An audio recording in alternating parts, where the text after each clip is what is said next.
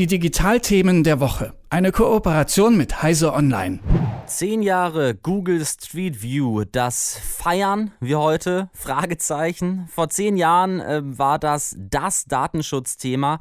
Das größte Datenschutzthema seit den 80ern eigentlich. Und Google Street View war vielleicht auch deshalb so ein großes Thema vor zehn Jahren, weil Google und äh, die Digitalisierung da das erste Mal uns alle so richtig getroffen hat, egal ob man jetzt äh, Internet hatte oder nicht, die eigene Hausfassade, die war für alle sichtbar im Internet.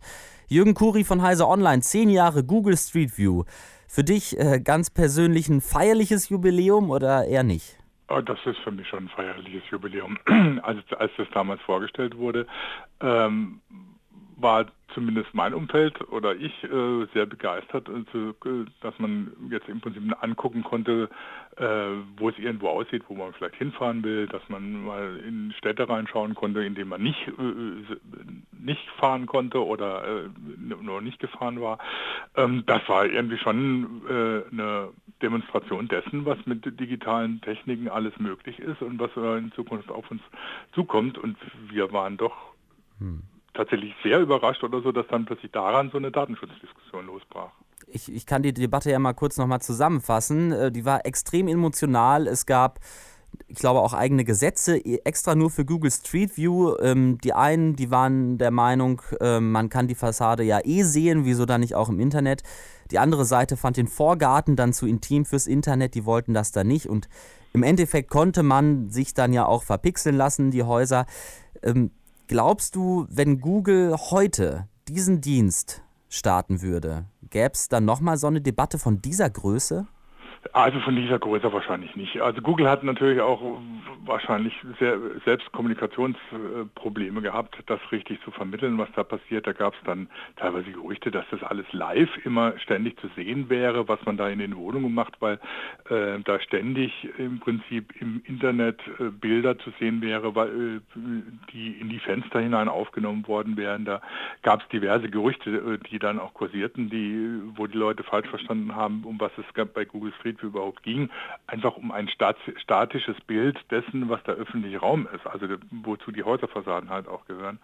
Ich glaube nicht, dass diese Diskussion noch so heftig äh, auftreten würde, aber es gäbe natürlich weiterhin eine Diskussion darum, wie wird mit Daten umgegangen und das ist natürlich auch richtig eigentlich. Ja. Ähm, es ist äh, bei jedem Schritt, den man in der digitalen Welt macht, immer zu, gut zu diskutieren, auf was lässt man sich ein, was sind die Konsequenzen und was äh, macht man, weil es äh, eine interessante und nützliche Technik ist. Hm. Ich kann mich auch noch ganz gut an einen Beitrag von Martin Sonneborn erinnern für Spiegel TV oder für die Heute Show war es, glaube ich, der dann Homeview startete, an Haustüren klingelte, äh, bat doch mal eintreten zu dürfen, man sei von Google und jetzt die Wohnung zu vermessen. Mhm. Haben erstaunlich viele Menschen äh, mitgemacht. Da gäbe es sicher eine Debatte.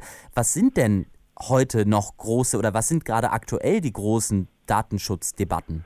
Also äh, es, im Moment geht es natürlich vor allem darum, um die persönlichen Daten, die bei der äh, bei Gesundheitsdaten anfallen im Zuge der Corona-Warn-App. Äh, das sind natürlich jetzt die ganzen Diskussionen drum, ist die App überhaupt sinnvoll, ohne dass die Leute ihre Daten weitergeben, sollen sie sogar dazu gezwungen werden. Und da werden natürlich auch äh, unter äh, Argumenten wie Gesundheitsschutz, Lebensschutz oder so plötzlich äh, Rechte aufgeweicht oder versucht aufzuweichen, die vor einem halben Jahr, vor einem Jahr noch völlig selbstverständlich waren. Das sind im Moment eher die Probleme und die sind viel gravierender beziehungsweise natürlich auch viel stärker in das Leben des Einzelnen eingreifend als so ein, als so eine, so ein Dienst wie Street View, der einfach nur den öffentlichen Raum abbildet. Sind wir dann unsensibler geworden eigentlich? Also es ist natürlich ein gewisser Gewöhnungseffekt eingetreten bei vielen Nutzern oder man merkt es wahrscheinlich bei sich selber auch oder so, dass man bei vielen, was, was vor, vor zehn Jahren noch für viel Aufregung gesorgt hätte, inzwischen irgendwie sagt, ja, okay, das ist halt so, wir leben in einer digitalen Welt und da fallen Daten an und die werden genutzt, das ist auch irgendwie nützlich für mich. Mhm. Ähm, wenn man sich anguckt, wie viele Leute bei Google Maps die Standortverfolgung für sich eingeschaltet haben, sodass im Prinzip ständig mitgespeichert wird, wo ich mich aufhalte, dann äh, ist das im Verhältnis dazu Google Street View schlicht und einfach lächerlich. Hm. Weiß man inzwischen eigentlich, was Google mit den Daten noch alles macht? Also ich könnte mir zum Beispiel vorstellen, so Hausfassaden, die geben ja vielleicht auch ein Bild darüber ab, wie wohlhabend man ist oder nicht. Und wenn ich jetzt bei Google Maps eingegeben habe, hier ist mein Zuhause, wird das abgeglichen oder so? Oder gibt es da irgendwelche Informationen eigentlich?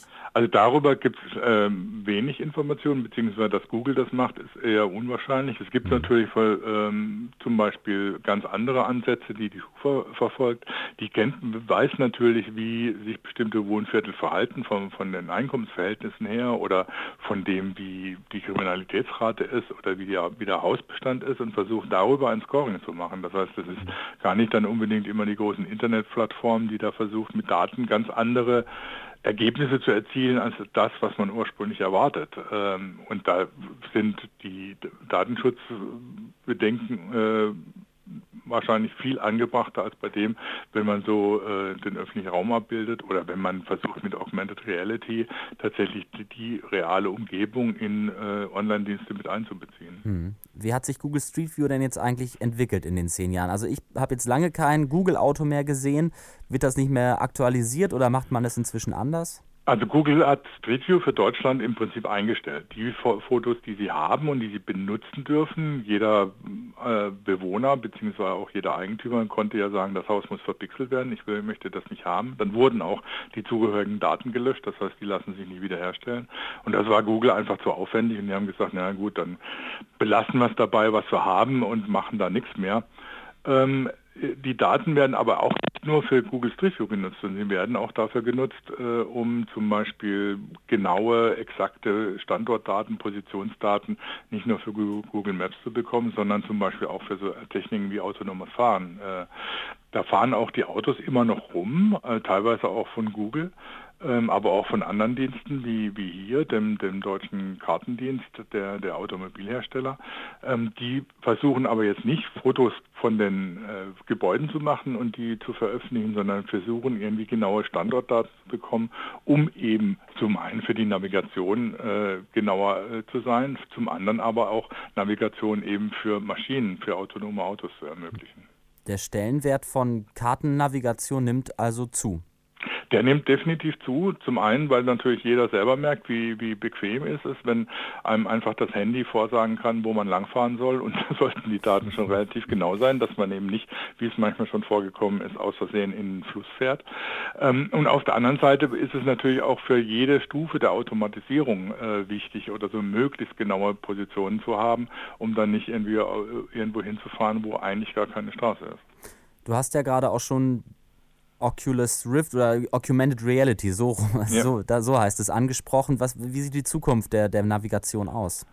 Also man kann es teilweise bei Google Maps schon sehen, wenn man zu Fuß unterwegs ist und sagt oder so, ja, ich bin jetzt in einer fremden Stadt und ich möchte jetzt von meiner Position zu einer berühmten Kirche oder was auch immer, ähm, dann kann man dort ein sogenanntes Live View einschalten. Das heißt, man kann mit dem Handy äh, die Kamera auf die Umgebung halten und Google versucht das zu erkennen äh, und das dann in die Navigation zu integrieren. Und dass dann Google Maps im Prinzip sagt, da siehst du dieses Haus, da musst du jetzt links gehen, sodass man das im Prinzip mit der Realität direkt abgleichen kann, was die Navigation einem sagt. Das sind so Anwendungen, für die äh, in der Augmented Reality, für die auch die Aufnahmen des öffentlichen Raums natürlich wichtig sind, weil sie den äh, dazu dienen, die Position mit dem, was die Kamera live aufnimmt, abzugleichen, um das genau zu erkennen.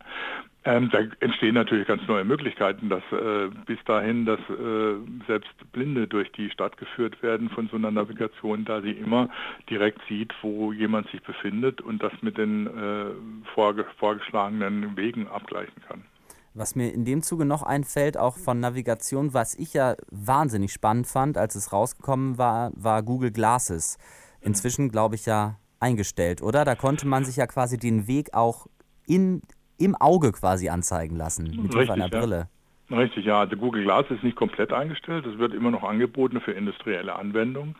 Ähm, die Entwicklung ist da so ein bisschen langsamer vonstatten gegangen, als viele erwartet haben, als Google mit den Google Glass rauskam. Da gab es ja auch eine heftige hm, Datenschutzdiskussion, dass jemand mit der die Brille aufhat, ständig irgendwie seine Umgebung mitschneiden kann und äh, gab es sogar in den USA teilweise gewalttätige Auseinandersetzungen um Google Glasträger. Aber es ist natürlich ein, äh, ein, ein, Ziel, Augmented Reality sehr nahtlos in das eigene Leben zu integrieren. Dass man eben nicht mit das Handy irgendwo hinhalten muss, um das zu sehen, sondern dass man entweder über eine Brille oder über eine Smartwatch oder über andere Sensoren tatsächlich die das, was äh, man tatsächlich sieht, mit dem abgleichen kann, welche Vorschläge es für Navigation gibt, welche Vorschläge es auch unter Umständen gibt, um bestimmte Sehenswürdigkeiten zu sehen oder ähnliches. Das ist zum Beispiel für die Mobilfunktechnik 5G ein großes Thema, dass damit äh, Augmented Reality weit nahtloser möglich wird als mit heutigen Mobilfunktechniken.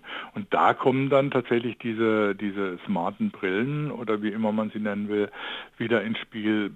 Man erwartet zum Beispiel, dass Apple an, an sowas arbeitet und bald damit rauskommt, vielleicht noch nächstes Jahr. Ähm, Google ist da auch weiter aktiv in diesem Bereich und Microsoft hat da auch noch ein Wörtchen mitzureden. Das heißt, die Entwicklung ist zwar so ein bisschen in den Hintergrund gerückt, ist auch nicht mehr so öffentlichkeitswirksam wie im Moment, aber da wird in den nächsten Monaten oder von mir aus Jahren noch einiges zu erwarten sein. Hm. Kann ich eigentlich mein Haus immer noch unkenntlich machen? Man kann das immer noch unkenntlich machen lassen, ja, dann, aber äh, das ist dann tatsächlich komplett weg. Das heißt, man kann sich auch nicht anders überlegen oder wenn der Eigentümer wechselt, kann er sich dann auch nicht mehr anders überlegen. Jürgen Kuri von Heise Online, zehn Jahre Google Street View, ein Jubiläum, Fragezeichen, war der Titel dieses Gesprächs. Danke Jürgen fürs Gespräch. Ich danke dir. Ciao. Tschüss. Die Digitalthemen der Woche, eine Kooperation mit Heise Online.